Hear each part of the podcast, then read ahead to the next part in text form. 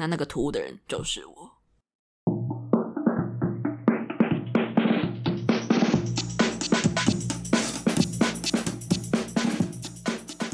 不伦不类，轮番上阵，欢迎来到同是天涯沦落人。我是不读博士就不会侵权的学士伦。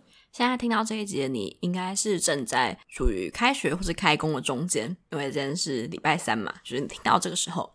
然后我现在正在录的时间是上架的前一天，就是二月十五号。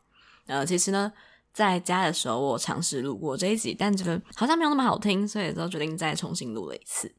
那在回家的时候，就是寒假回家，我对于自己有非常大的雄心壮志，觉得自己在回家之后一定可以每天都想到好的 idea，然后每天一直录音，就可以有非常多的库存，不会变成一个月光族。但照理来说，应该是个周光族，就是我每天上完存档之后就没有新的档案了，就会陷入一个非常焦虑的状况。你就想说，哎呦，反正寒假在家里，我应该有很多时间可以做这种事情吧？我就发现没有诶，我的寒假超忙的。我有很多自己的事情要做，然后录音就一直被我摆在后面的后面的后面的后面。所以呢，在今天这个刚开学或者刚开工的日子里，大家可能都还沉浸在年假里。毕竟你们听到的时候，应该是元宵节刚过这一天，不知道大家昨天有没有吃汤圆。总之，在家里想主题的时候，就会去参考一下别人的主题，因为你知道。很多主题就以为我自己可以讲完，就发现其实没有，所以我那天就在划 Apple Podcast 的排行榜，我就想说，嗯，那看一下大家都录什么主题，可以跟着来录录看好了。我就发现大家真的好认真工作。我划的时候就发现，大家要不是在讲僵尸校园，就是在讲过年发生的事情，或是讲一些情人节啊，或。非常很跟得上时代哦，是 Tinder 大片图。我想说，这些片感觉都是刚上没多久，你们马上就去看，然后就可以再产出一个新的内容。我想说，大家真的很热爱工作，就不会像我们之前一样，美国女孩那一集是在今年的第一集上的嘛？那其实那时候美国女孩已经播了一整个月了，然后我们才跟上这股潮流，所以我们就是一个走在时代非常末尾的人，很没有那个效率，一直努力的跟上这样。那今天呢，因为是大家正处一个刚开始开工，有点还在热身暖机的状态，那就想跟大家分享一些我过年时候的故事，然后还有我如何去让自己可以有一个收假的心态的故事。那这些故事由我来讲，真的是非常的没有说服力，因为我本身就是一个非常不愿意面对开学或者是停止放假这件事情的人。我还是尽量的整理出一些属于我的方法，那希望大家在未来遇到一些假期的时候可以去运用这样子。不知道大家的新年过得如何呢？这几年我的家人都会跟我说，他们觉得好像越来越没有年味了。他们觉得过去的新年大家都会很热衷在，比如说逛年货啊，然后要到处走春送礼，然后贴春联等等，就是一定要放每条大街小巷。都在恭喜恭喜，就像是我的对面邻居一样，一定会每天轮播恭喜恭喜。之前好像有说过，反正是我家对面的邻居，他只要一到过年时节，就会开始播一些新春金曲二十首之类的，然后就是在那边劲歌热舞，整个过年。结果发现今年他也停止了，就是怎么会这样？明明我们以前说好说要一起恭喜恭喜的，怎么今年就不拜年了呢？然后我爸问我说：“哎、你们年轻人之间会不会传一些过年长辈图啊？”我说：“不会啊。”他就说：“哦，那真的很没有年味。”我想说啊，长辈图就是长辈会传，他叫长辈图。如果是年轻人会传的，那就不是长辈图了吧？所以我觉得这种觉得时代在变，好像是一个必然的宿命嘛。比如说，我们就会觉得上一代的人会觉得我们下一代是烂草莓，那我们在下一代也会觉得下一代更烂。比如说，我们看一些比我们低年级的人，或者比我们晚出生的人，就想说：“哎呀，他们怎么这么没抗压性之类的？”所以就很容易一直觉得别人不够好。我觉得年味是可以拿来类推的。但其实大家真的没有那么喜欢过年吧？我就一直觉得过年是一件好累的事情。而且今年有件事情让我觉得我真的好不想要过年，就是呢，我家的巷口盐酥鸡搬家了。这这听起来是一件超不合逻辑的事情，但请娓娓听我道来。就是呢，我家的巷口有一间盐酥鸡，它大概需要再从我家走五分钟路。那之前有说过，我家是一个非常偏僻的地方，所以你知道，可以在一个走五分钟能买到盐酥鸡，是一个对我来说非常大的慰藉。比如说总统大选 或者是一些开票需要一些心灵慰藉的时候，我就会去买盐酥鸡来吃。那应该是初四、初五的时候吧，我就好想吃盐酥鸡，但前几天经过，我就发现它不见了。我才发现说，哦，因为我太久没回家，然后他们已经搬到另一个地方。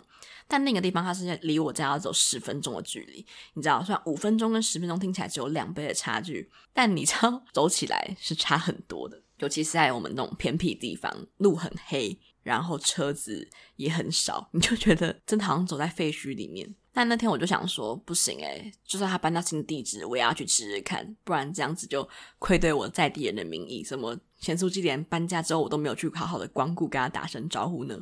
我就去上网查一下，发现说，诶，他现在竟然开了一间粉丝专业，我想说不错，就是你搬家之后开始认真在经营的网络事业，知道这是一个网络时代这样子。然后说。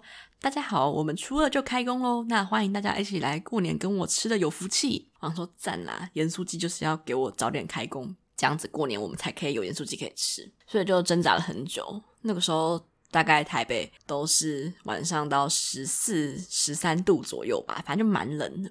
我就挣扎了一个小时之后，想说啊，想吃盐酥鸡的心还是打败了我，就是不想出门的欲望。我就穿好衣服出门。那出门呢，我就还。就记得要戴好耳机，然后播一些 K-pop 的女团歌，比如说一级的歌，或是一些 Twice 的歌。我最近喜欢听 Stacy 的歌，ASAP 很好听，大家可以去听听看。反正这一点不重要，你的耳边缠绕了一些美眉们在劲歌热舞的声音，你就会觉得很有动静。即使在一个黑夜降临、寒风吹拂的情况下，你会觉得很开心，你就会跟着一边跳一边。出门这样子，因为我们家那边人很少，所以跳舞也不会被发现。总之，你知道十分钟是可以播大概三首歌，所以我就大概听了三首歌的距离，就到了那个 Google 地图说他搬家之后到的地点。我就越看越觉得好怪哦，这边看起来路都超暗的，暗的要命，是我还没走到吗？还是 Google 地图设错了？觉得很不对劲，就是有种不祥的预感浮上心头。我就一看，发现我已经到那个定点了，就是那个门牌号码都是一样，然后 Google 地图的点也都标在对的地方。就一往上看，它写“叉叉叉盐酥鸡在此为您服务”，所以没错，就是这一间盐酥鸡，我在对的地方，但它铁门深锁，然后还该死的写“为你服务”。我就想到那一篇令人难过的说，我们初二就开了脸书贴文，真的觉得怎么会有这样的事情？真的是出事了，出事了，所以我就。非常难过的走回家，因为我就刚刚讲，我们家很偏僻，所以走去就只有一些便利商店，没有其他盐酥鸡替代品，就这样很失落的来回走十分钟回家。唉，原本还想说，因为一倍的路，所以可以加点一倍的盐酥鸡，结果就是全部是零，都没有。所以这件事情就让我觉得不要再过年了，好吗？我需要一些人开工，就比如说我在家里滑外送软体，就发现说，天哪，我们家附近叫到外送只有必胜客。怎么会这样？然后不然就是说没有外送员为您服务，就想说餐饮业大家过年是很好赚钱的时刻，需要喂饱一些在家里的人，好吗？所以到初四我就觉得，啊，真的是放的差不多了。其实大学生都会有一种侥幸心态，就是看到大家初五、初六准备要开工的时候，都想说，哈，反正我们是大学生，我们还有多一个礼拜的假，多一两个礼拜可以在家里耍废。所以看到比如说二月六号，就是二月七号开工前夕，大家都在发各种。不想上班的梗图的时候，我们就觉得不关我的事情。殊不知，真正到开学当天，就觉得说怎么会这样？我在我的脸书搜寻开学，我就发现我每一年都在发文说我不想开学，或是我好讨厌开学。就觉得怎么会这样啊？我们明明是需要成为一个认真向上、积极的好学生的，怎么会每个礼拜都不想要开学呢？那今年春节，除了刚刚的那个故事以外，不知道大家的过年过得如何？那其实我不是一个没有那么喜欢过年的人，除了因为咸酥鸡不会开以外，就是大家有在喜欢遇到亲戚这件事情嘛？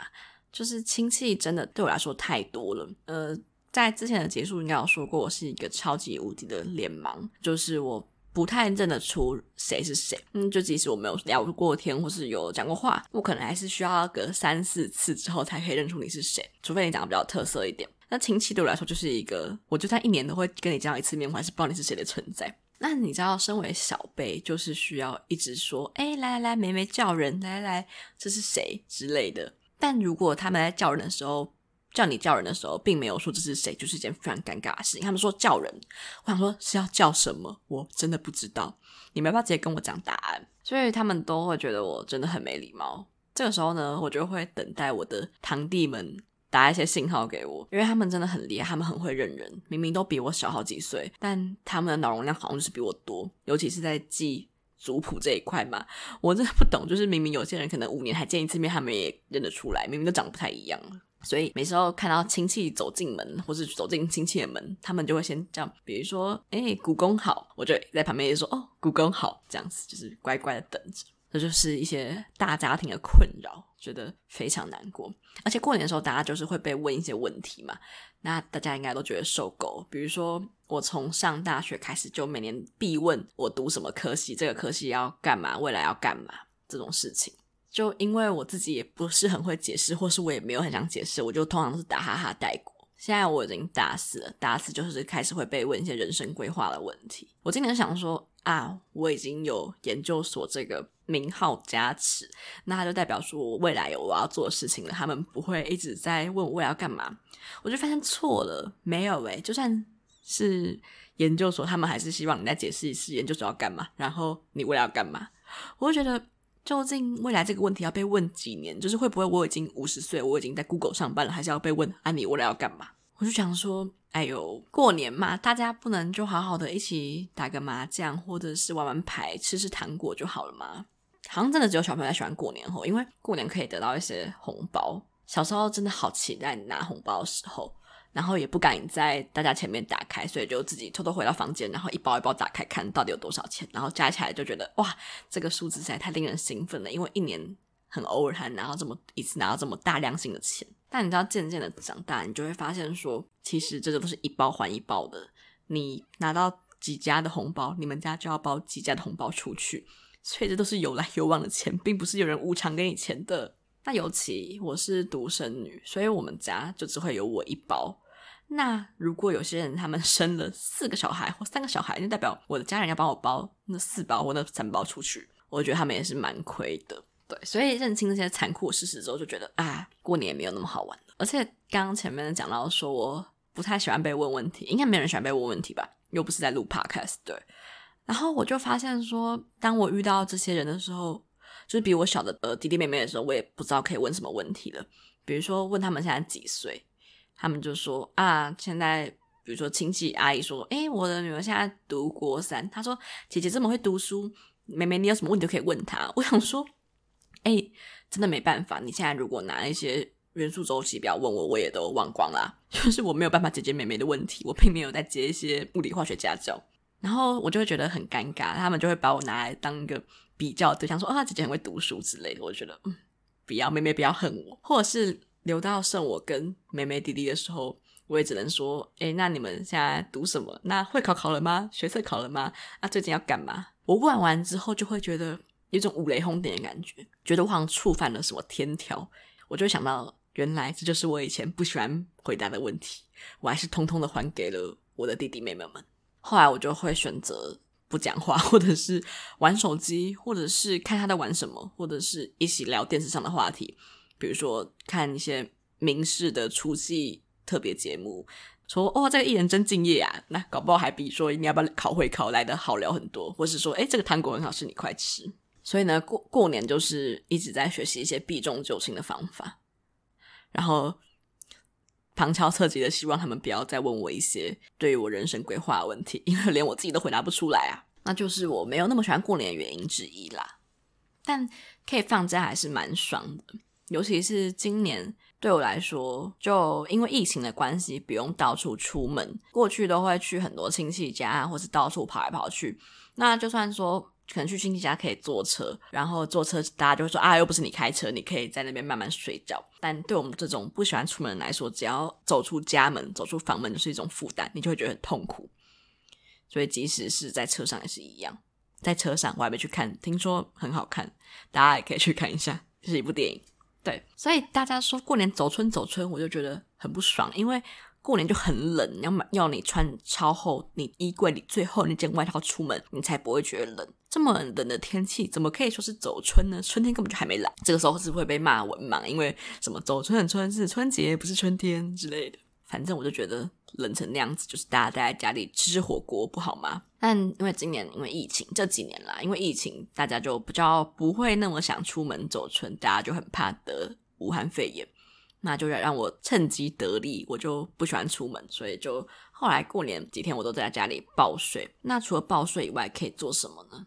今年过年，我相信全台湾的盛事就是看《甄嬛传》。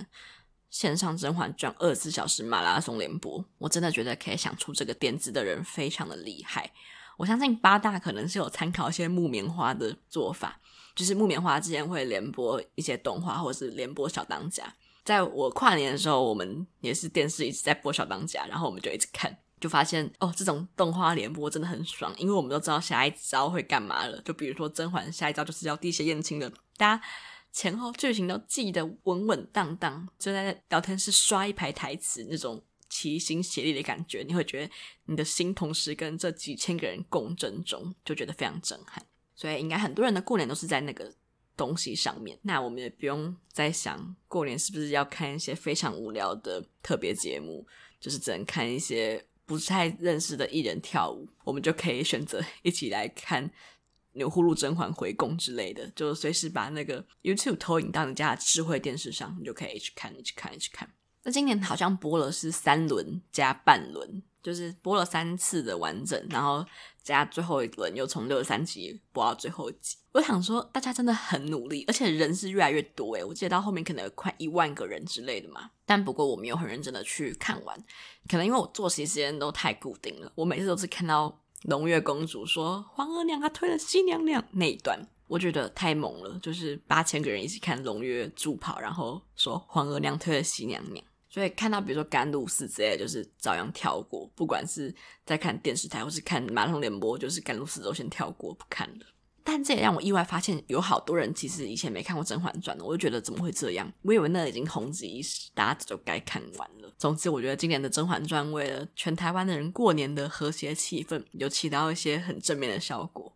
现在暂时也想不到有什么剧是可以像《甄嬛传》一样引起这么多轰动的。我发现最近在连播《步步惊心》还有《恶作剧之吻》，但我觉得好像就是没有那么精彩，就跟动画一定要是播小当家才够对味一样。不过，我希望未来的每一年春节都可以有这样一模一样的马拉松，大家就可以气氛整个平静下来，不会那么的浮躁。然后我在过年发现的另一件事情就是，我真的太认真在用手机了。就我某天发现我的荧幕使用时间，就是我的就是 iPhone 都会记嘛，我就发现我的荧幕使用时间已经超过十个小时诶，那等于我一天如果我睡个十个小时。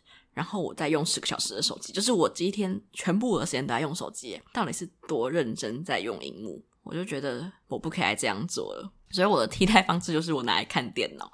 我说看小荧幕总比看大荧幕好吧？那我就开始看了一部韩剧，叫做《衣袖红镶边》。其实我虽然大家会觉得我们前面聊了很多影视相关的话题，就是我应该会是一个很认真在追剧的人，但其实没有。就我一年看韩剧，可能就是看一到两部。比如说我去年好像只看了《Run On》跟《机智医生生活》，我说有完整看完的。就有些韩剧我可能看一两集就不看之类。所以我今年第一部追完的韩剧是《衣袖红镶边》，那它就是一个韩国的古装宫廷爱情剧，就是一个王跟宫女互相纠缠的古代虐恋这样子。那我就花了很多时间在看这部剧。那不知道大家在看剧的时候是属于一次看完拍还是跟播拍的呢？那我自己是属于一次看完拍的。我很不喜欢跟播，会有一种它还没完结，万一它烂尾，或者是万一它骗我，或是我的感情就这样耗费在一个没有那么好看的作品上，会觉得很难过。所以我就会希望我可以一次看完，我就可以掌握我什么时候要看它，就不会需要每个礼拜。等 Netflix 更新，或等其他的串流平台更新，所以我就会想要把每一个剧都等到完结再看。但等到完结再来看，会有的弊端就是，我就好懒得懒得把它看完，我就会发现说，哦，我现在看了第六集，结果还有剩十几集没有看。我说，天哪，韩剧到底是要拍多长？可不可以跟日剧一样，十集就的结束？好像是做不到。然后他们一集又要拍个九十分钟，就觉得真的是太久了。而且想要一次看完，除了就是怕他们烂尾以外，也是我不想要花太多的时间在上面，就是我不想浪费时间。这样听起来超级本末倒置，因为我不浪费时间的方法就是我会一次性的把十几集全部看完，花大概三到四天时间，然后不眠不休，就是起床就开始坐在电脑前面一直看，一直看，一直看。我想说，我快速看完也可以快速抽离那个情感，就是让我不要那么的魂牵梦萦在上面，可以快速的把自己的那个心神安稳下来。但现在听起来就觉得是一件本末倒置的事情，我就没有办没有办法专心做其他事情，我就会只想着把它这部韩剧要看完这样子。哦，而且我发现就是一次看完有一个很容易发生的缺点，就是你很容易被爆雷。那我本人是一个非常非常在意自己不要被爆雷的人，比如说像《太阳的后裔》，某一天就是那时候正在我妈正在看，然后我就。下来，我本来跟他一起看哦，结果某天就是下了，我就发现他已经播到宋仲基死掉。他说：“天哪，宋仲基居然死了！”我没有办法接受这个结局，而且我被爆雷了，我都没有看到前因后果是什么。我妈在那边偷偷跟播，然后把它看完，我觉得超不爽，然后我就再也没有看了。所以到现在都没有把《太阳的后裔》结局看完。但不过现实生活中的结局是已经正式的播完了，就是双宋离婚了。这个不是重点哦，而且宋仲基也没有死，他好像在那部戏里面应该是假死之类的吧。对，所以我就不太喜欢被人家爆雷，所以这就是跟别人一起看剧的困扰。有些人就是爱偷跑，比如说，呃，山羊跟我们说好说要一起来看《听着大片图》，然后他说《听着大片图》很好看，所以他想要跟我们用网飞 Party 一起看。结果某天他就说他看完了，我们想说不是说好好一起看吗？对，这就是你叫别人等你会造成的困扰，所以不如相信自己，努力的把自己该看的东西看一看，你就不会被爆雷。但你知道，除了跟你一起看的人可能会爆雷你以外，你也会被一些网络媒体爆雷。因为现在为了要一些流量跟更多的浏览次数，大家就是需要一些耸动轰动的标题，然后及时更新。比如说今天十点要播大结局，十二点一定就会有新闻出来。那尤其像是网络媒体，我就是在讲韩星报报之类的。韩星报报应该是 ETtoday 下面的一个子品牌吧，反正专门包一些呃韩国娱乐圈相关的东西。那只要是某些戏，它有一些震撼的场面出来，他们就绝对会发文，然后发文的标标题就是写“爆雷斜线”，比如说好《梨泰院 Class》朴叙俊叉叉叉叉叉叉了，然后他就会把那边都打叉叉叉叉叉，然后他的那个首图就会是朴叙俊的脸，然后还打一个那个密秘密的密的那个贴图在朴叙俊的脸上面，或是比如说呃《机智医生生活》。叉圈圈圈跟叉叉做什么事情了？然后就会是两个人的头中间有一个秘密的密，但那个密你一看就知道是两个人接吻了，不然他们还是在干嘛？两个人在练习英文发音吗？不会嘛？所以我就会觉得很难过。就是你就算有写爆雷，但你只花了两个空格在写爆雷，这没有达到发爆雷的实际效果，好吗？就是比如说 PTT 的版面，他们都会写。空一空一页爆雷，那我才知道不会点进去被爆雷嘛。你只防前两个字的爆雷哪有用？我一眼就可以把整个整行字都瞄完了，所以就还是马上被爆雷。所以只要我有想看什么剧，我就会非常小心翼翼的划过去。哎、而且而且有一些应该爆雷的，他们就不会爆雷。比如说呃，叉叉叉叉为戏脱衣，然后他就会放，比如说某个男星。的剧照，剧照就会把他的腹肌那一块遮住，然后画一个笑脸或画一个害羞脸。我想说，这个就是我们要看的，我们才不在意这个腹肌会不会爆到雷，我们只是想要看他长怎样。结果你还是要逼我点进去才能看，就会觉得很神奇。所以在此呼吁 各位做线上媒体的朋友们，不要再逼我们读者了。我就像是由于游戏在踩那个玻璃桥一样嘛，就是很怕我会爆炸或掉下去的心情，在浏览每天的网络。总之，反正我就看完那部剧。那那部剧就是会想看，是因为是因为我很喜欢那个男主角，然后又是一部听说虐恋的剧。我就是个爱哭的人，我需要想说，诶，可以被一些难过剧情给浸润在里面，然后我就会可以趁机把我一些东西排泄掉，一些不好的东西用眼泪排出。想说，嗯，看一些虐剧好啊，虐剧好。看完才发现，哇，原来是可以这么虐的吗？怎么会这样？它有十七集嘛？我从十六集开始，然后一次看完到第十七集。我想说，如果都留一点在那边，剩一个结局的悬疑在那边，我就会一直心很痒，想要把它看完，还不如一次就是熬夜把它看完这样子。没想到我一路从十六集哭到第十七集，韩剧又很长，所以哭哭哭，我可能哭了两三个小时，然后大概用了半包卫生纸。隔天起床，我发现我很像眼睛被家暴过一样，就是肿的要命，然后我就不敢出门，或者是就是尽量不要让跟我同住的人看到我的眼睛，不然他们就说：“哎，你怎么了？”我就会说：“哦，我昨天半夜看韩剧看到狂哭。”我醒来发现那个桌上一整排的卫生纸，我想说昨天到底经过什么事情，怎么会流这么多眼泪？然后就觉得眼睛真的好干涩，真的太虐了，好会哭哦！我这边没有爆雷啦，就是反正应该也爆不到什么雷吧。我觉得我应该是全世界最晚看那部剧的人，就是我以我走在这么后端的流行来说，但我就是有被满足到那个想要一些虐心的剧情的心情，而且刚刚不是说我会一次把剧看完，是因为我希望我可以出戏入戏都很快嘛？结果发现我出不了戏，就是我看到这些图片或是一些剧情，我还是觉得好难过，所以我就开始转而去继续迷恋一些主角之类的，然后我就继续在追星，就觉得啊真开心。回家就好像只做这这些事情，就我觉得这次的过年过得非常的爽快。然后家里还有放很多我买的书没有看，我都以为我会。去看，结果没有，我都在研究一些韩星资料，或是研究一些刚刚讲古装剧的韩国古代资料，就是把它研究的很像在看尼采，或是在看一些黑格尔之类的，但没有呢，他们就是一些，诶，这个明星几岁几月几号生日，什么星座之类，就研读一些这种超没用的资料，研读的好认真，仿佛是要帮他期中考一样，所以带回家那么多行李完全没有用，早知道带一台电脑回家就够了，因为我一直会把它拿来看剧而已。大家有没有发现，我都以为没有人在过节，结果其实大家都在过节。比如说像昨天是情人节，你就会想说，哦，那其实也没什么吧，因为你如果没有在特意要过这个节的话，其实也没差，也不会像大家觉得在社群平台上说啊，随时被闪到之类的感觉。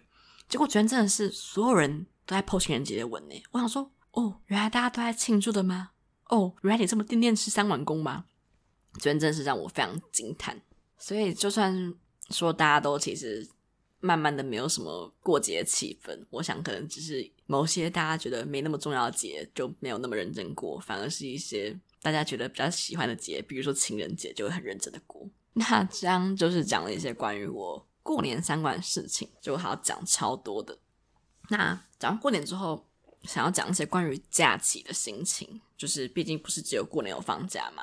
就是学生们还有放一些寒假、暑假或温暑假之类的。那我从小就是一个非常讨厌开学或是任何要开工日子的人，尤其最恨礼拜天。礼拜一反而让我没有那么难过，因为礼拜一你已经在那个场合里面，你必须蓄势待发，比如说你要去上课之类的。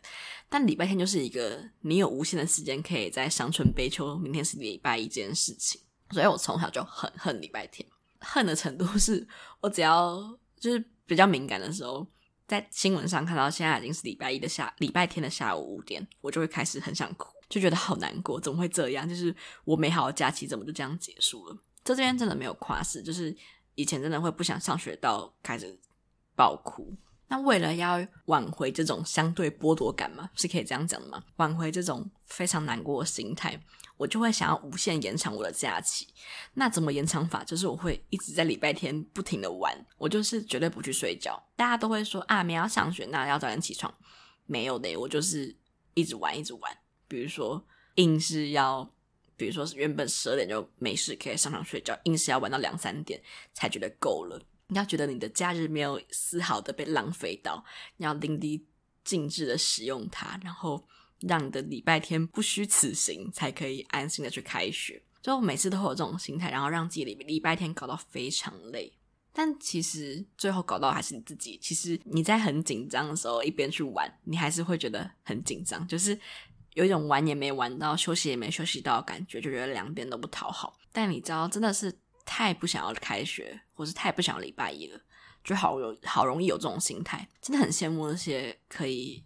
安然的接受要开学这件事情的人，不知道你们是不是这样的人呢？就是会不会有跟我一样严重的礼拜天、礼拜一症候群？那除此之外，要不是很努力的玩一整天，要不就是偶尔心血来潮会想说，好，那我今天一定要早点睡觉。但你知道，好死不死，想要早点睡觉这件事情绝对会失败。不只是一些不可抗力，比如说作业没写之类，这种也常常发生。比如说，呃，睡前一刻惊醒，你的记事栏就是会在那个时候记起你所有该做的事情。除此之外，也有可能是你真的睡不着。所以我每次就是发生一些重要事情的前一天，我就很容易失眠。那我以前其实是一个很好睡觉的体质，就是不管在各种行进的物体上，比如说车子、游览车，或者是。呃，床上或者是嘈杂的地方、安静的地方、黑暗的地方、明亮的地方，都可以马上睡着。那我不知道是不是因为后来生活习惯变太差，我就很容易失眠。对，我就很喜欢上网查一些失眠解方，比如说我很喜欢 Google 快速入睡方法，然后我就知道这个词条一定很容易被大家搜索，就是可能打到快速后面就会接入睡或者快速睡觉。我真的试过非常多方法。那我之前最喜欢的方法是听人的声音，所以我就会去放一些 podcast 或者放一些别人聊天的声音，然后让我可以入睡。但我就非常容易去跟随到他们来聊天的那个节奏，我就很想知道他们到底在探讨什么事情，或者是这个东西的笑点在哪边，或者他们刚好讲的好笑的地方的时候，我就会开始跟着笑，就觉得我反而被这些说话的人牵着鼻子走。但其实我只想要有点噪音在我的脑海中，让我不要那么的。开始想东想西，然后进而睡不着，所以我就发现说，哦，其实我好像不太适合听人声，不然就是我听一听快睡着了，然后他们可能突然一笑，或者是他们突然讲什么，我就突然被吵醒，然后那个睡意就会瞬间消散掉。我还试过呃数羊，我真的超级不懂数羊怎么可以作为一种好的睡眠方式啊！我不知道大家的数羊是有没有画面感，就是在我的心里，我应该我一直觉得数羊是你闭上眼睛，然后你的眼前会有。一个栅栏，然后你的羊就会从左边一直跳到右边，然后他们就会一直一直的出来，然后就数一二三四五这样子。不知道是因为人真的没有办法数太多的数，或者是我本身不太会数数。我大概数到五十以后，我就会开始混淆了，我就不知道我刚刚到底数的是六十七还是七十二还是五十三之类的，然后我就会很想知道我到底数了几只正确的羊，然后就开始一直想，然后就更清醒。所以对我来说，数羊是一件很糟的事情。就是我没有办法只有数羊而入睡。那后来我还有试过的方法是，呃，他说什么两分钟快速入睡法？他说你只要吸气三秒，屏气五秒，再吐气七秒，你就可以非常好的入睡。说什么哦，这是一些。军队在行进之间，军人也会使用的入睡方法，或者是说谁谁谁说啊，我失眠好久，用了这个马上就见效。所以呢，我就也在尝试这个方法。可是我是一个很讲求精准的人，就是我连在煮泡面的时候，我都会计时，比如说五分钟，或者是他如果说要五百五十毫升的水，我就会去用两杯两五百五十毫升的水倒进去的人。所以何况是秒数，我就真的会在。心里数，吸气三秒，然后一二三，屏气五秒，一二三四五，到这边都没有问题哦。最有问题的是吐气七秒，我真的好不会吐气。以前上瑜伽也是，他都说你一直吐气，我就发现我的气不够长，我没有办法吐那么久的气，所以我就会想说，所以我现在是要吸气再继续吐，还是还是我要逼我自己一直噗噗噗噗噗之类的？现在是一个大喷麦的状态，我就一直不懂到底要怎么吐气。所以这个快速入眠法就让我非常困扰，我就永远会卡在那个吐气的地方，然后越吐越生气，想说我就吐不了七秒，这要我怎么办？所以最后可能就是花了二十分钟还没有入睡。他最近还有查到一个，他是说你只要在你要睡觉的时候用尽你全身的力气，就是你就比如说缩紧你所有的肌肉，比如说你挤在一团，然后用力这样子，比如说用力五秒之后再放松。他说那个肌肉一张一时间就会让你觉得很困之类的。我也觉得这个方法很莫名其妙，就是我好像没有什么因为这样见效，但不知道大家有没有试过这种方法。后来我的朋友们就推荐我去看一些、听一些冥想影片，他们说那些教你冥想的心理师或者是一些专家，他们就会用一些诚恳的语气带领你入眠，比如说就是想象你现在躺在柔软的床上，四肢碰到床边。深呼吸，再吐气。你现在是这个世界上最放松的人，这种之类的引导，我是不确定是不是这样，反正差不多就是这个样子。然后我就会太认真，想要听他的指令，就跟前面说我很认真在读秒一样。所以我就会很屏气凝神在听这件事情，然后想说，哦，我一定要做到。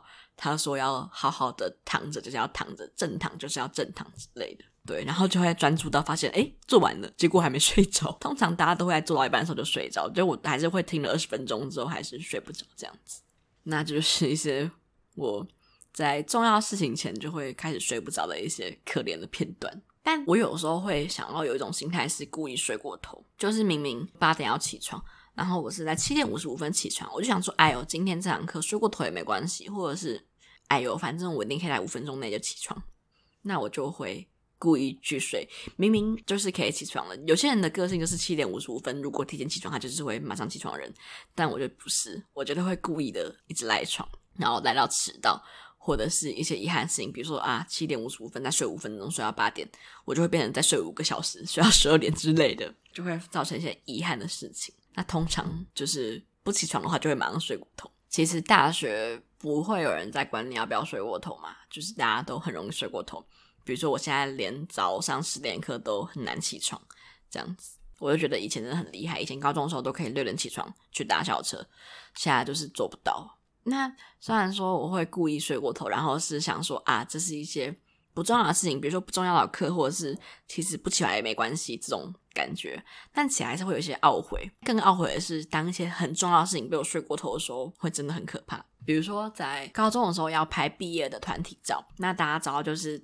很像家家族合照嘛，你就是一排一排大家站好，然后老师在最前面这样子，那都是有一个固定的时间的，就是会全年级一起出来，然后有摄影师来这样校园里面拍。那一天好死不死，我就是迟到的那一个人。平常呢，班上一定有那种七点半要到，但一定都是八点半或十点才来的人。那我们都不会太在意说，觉得说啊，算了，迟到迟到，反正也不是考段考之类的。那那一天呢，就是一个老师千交代万交代，大家一定要来学校的日子，一定要早点到，因为摄影师就是那个时候来了，遇时不候。那一定要穿好制服，打好领带之类的，非常多的详细事项都提醒过之后，我那一天醒来，干十点了，十点了，完全是一个没有办法从我家赶上那一个拍照过程的时间。所以我就非常遗憾的睡过头。诶，那一天所有同学都到了，就是我真的是唯一一个迟到的人。我说我们班老师应该也很傻眼，我也很傻眼，全班同学都很傻眼。反正就是空了一个我的位置在那边。结果最搞笑的是，他们竟然说会帮我补拍，然后再把我 P 上去。我那时候听到真的觉得晴天霹雳，请问他怎么把我 P 上去啊？所以后来呢，我就收到通知说，请在某一天穿好制服正装到学校那边，然后到原本的位置。摄影师会跟你说，那个时候你们班拍了什么样的姿势，你再复刻一次，就是你在那边拍。那我们是在司令台那边拍嘛，所以就我一个人站在司令台那边，然后对着摄影师比那个姿势，最后就真的把我 P 上去了耶。而且其实 P 的没有很好，所以在看那一张毕业大合照的时候，你一眼就知道有一个人是被 P 上去的。那个人在照片拍下那个瞬间，并不处在那个时空里面。那那个突兀的人就是我，这真的是一个非常遗憾的故事。所以我就有的时候还是会在这种重要的场合睡过头。后来我就在努力让自己不要那么的遗憾，让自己可以能起床就起床。我在努力当中。那讲了这么多关于放假睡过头、不想要去上学的事情，终于要来讲要怎么收心了。前面听起来真的是我很没有说服力来讲这些话。不过呢，我相信用我的血泪，就是这些迟到或者是睡不着，或者是这种难过的血泪，帮大家铺出来的路，应该可以让各位在未来收假的时候比较好过一点。那在做这个功课的时候，我还去查一些网上资料，当然就是一些内容农场或者一些健康杂志，那他们就有在讲几个方面是，如果你要收假的话，你要如何调整自己的心态。我看一下，真的觉得是在鬼扯。我们现在就一起来读一下。他说。呃，如果你要收心的话，你需要跟人谈一下，而且是实体的谈，你不要跟人家线上的打字。他觉得隔着荧幕没有温度，没有距离，所以你需要跟人家一些聊聊天，然后抒发你的心情。好，我觉得这个是有用的，就是比如说我就会以此来发废文，这样子抒发我的心情。但我没有跟人家聊的意思，我只是想单方面的抒发。他说你要走出家门，或是阅读一些朋友给你的祝福，比如新年祝福，或是动动起来。或者是想一些人生的正面，然后或是做一些做饭啊，做一些手工艺等等。我就觉得，坦白说，如果今天是礼拜天，你明天就要上班的，你一点都不会想去做饭，或是去运动，就是你应该会想要用一些你最舒服的姿势躺在沙发上吧。所以看到这边，我就觉得 no no no，这绝对不会是现代人收假的好方法。而且收假真的很难，就是 PC 控也还没有收假。我在前两天订了一些东西，然后 PC Home 不是主打二十四 H 到货嘛？然后在去年的时候，呃，疫情不是因为大家都在家网购，所以二十四 H 变成二十四 D 这样子，就是从二十四小时变成二十四天。结果我的也没有在二十四小时之内到诶，就是我想说，今年现在这个时候应该不是一个物流繁盛的季节。结果他又说现在是春假期间，没有办法。我想说，哦 pc 你也还在放假中是吗？好，PC Home 不重要。所以呢，刚刚讲的这种没有什么用的收心方式，那我要来分享一下关于我的一些收心的方式。那我整理了三点，第一个是你要给一个你自己假期里面的目标。那因为我们常常容易觉得自己在虚度时间，比起虚度时间的话，你不如先预设好你的假期要做什么。这边有个错误的例子供大家分享，那就是我本人在这次寒假错误例子。今年的寒假，我也是有了雄心壮志的。那我就在我的备忘录写了两条寒假必备事项，我信誓旦旦的写下了两条。那第一个是重读叉叉叉的英文课，就是我之前有补习某堂英文课，然后想说在。借此重新复习一次线上的教材，精进自己的英文能力，这样子。然后第二个是写叉叉叉叉线上课，那那也是一门就是在网络上有的课程。我想说，今年寒假呢，我就是要来做这两件事情，然后充实一下自己，在开学前。结果一项都没做到，就是我是连那个网址都没有打开，就知道多么的不好学了。就是寒假就是在做我刚刚说的事情，比如说看剧或者是睡觉。那这是个错误的例子。那正确的例子应该是怎样呢？我自己觉得比较好的是，把它切成早中下午，或者是呃，把它切成不同的时段了。然后你要不可以给一个这么空泛、这么大的目标？比如说我刚刚讲的要读英文课的读本，那可能就是我要把它拆成好几天，就像你小时候在排读书计划一样，你就是慢慢的做这些事情。那你不一定也要像是我一样，一定要。读一些书，那你也可能只是想看剧，那你就每天给自己几个目标，比如说今天就是要干嘛干嘛，把你的大目标往下拆解。那如果可以的话，再拆解成不同的时段，那你可能会更有动力。因为摆那边，你就只会想说，哎，明天做，明天做。可是如果你给出一个正确的时序之后，你就会觉得说，好，那我现在就来做这样子。嗯，所以也不用给自己一个太大的目标，这样子你的日子会觉得。就是不会在你回首回来的时候，觉得说啊，好像真的寒假什么事情都没有做这样子。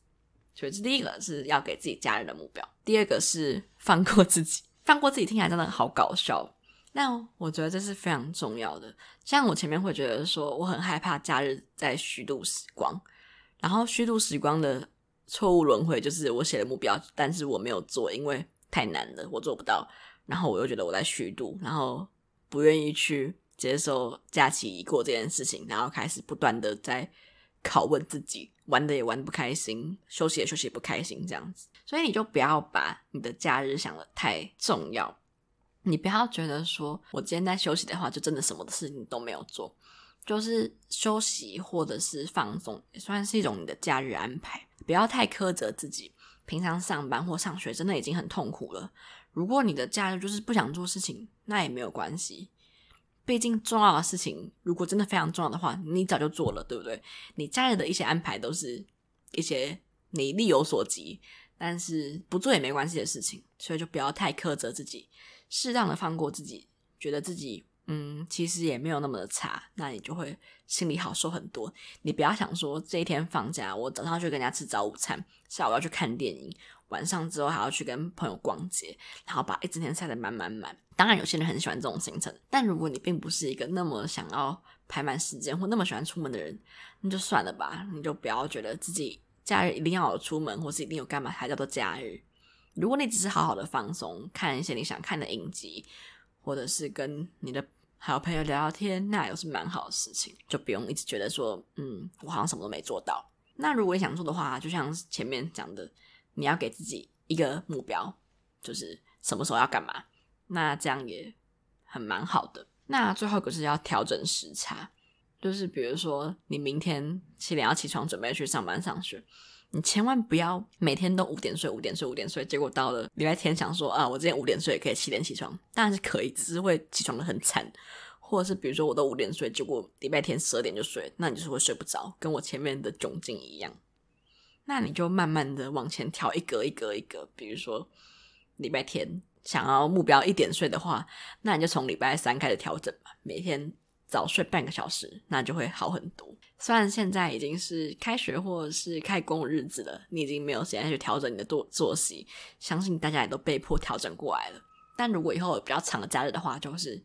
可以让自己慢慢的回来，就跟出国一样，你就算很累，你还是会坚持到当地天黑了再睡觉，不然你就会很惨，玩不到任何的东西，会在一些他们人民睡觉的时候起床，就像是美国人都在台湾人睡觉的时候学英文一样的悲剧。所以呢，不要太相信自己这么铁人，就是一天如果只睡两两个小时，你这样下去真的会暴毙的。所以当然假日晚睡没有关系，但工作日或上学日还是要努力一下。那这集就是主要分享了我的过年在干嘛，还有对于假日的一些态度跟想法。那最后再跟大家讲几个我自己觉得好像收假比较有用的方法。那如果大家觉得有用的话，就可以来试试看。总之，我觉得最主要的心态就是不要把假日想得太重要，也不要太看重自己的上进心。就是假日的时候抛弃这些东西是没有关系的，你想烂就烂吧，不需要一直觉得。自己要太努力啊，就是放假了。平常上班跟上学真的已经够累了。如果还是真的很不想上班的话，就可以给自己的上班上学日多一点的期待。比如说，今天晚上上完了一天的班，上完一天的学，我要去吃我最喜欢的食物，或者是我要去看我电影，去放松一下，这样子给自己好好的放松一下，或者真的去按摩放松。那相信你的人生会快乐很多，然后又可以快乐的回到工作模式了。所以呢，就祝大家上学快乐，工作快乐，每一天都要开心的过。就这样子啦，拜拜。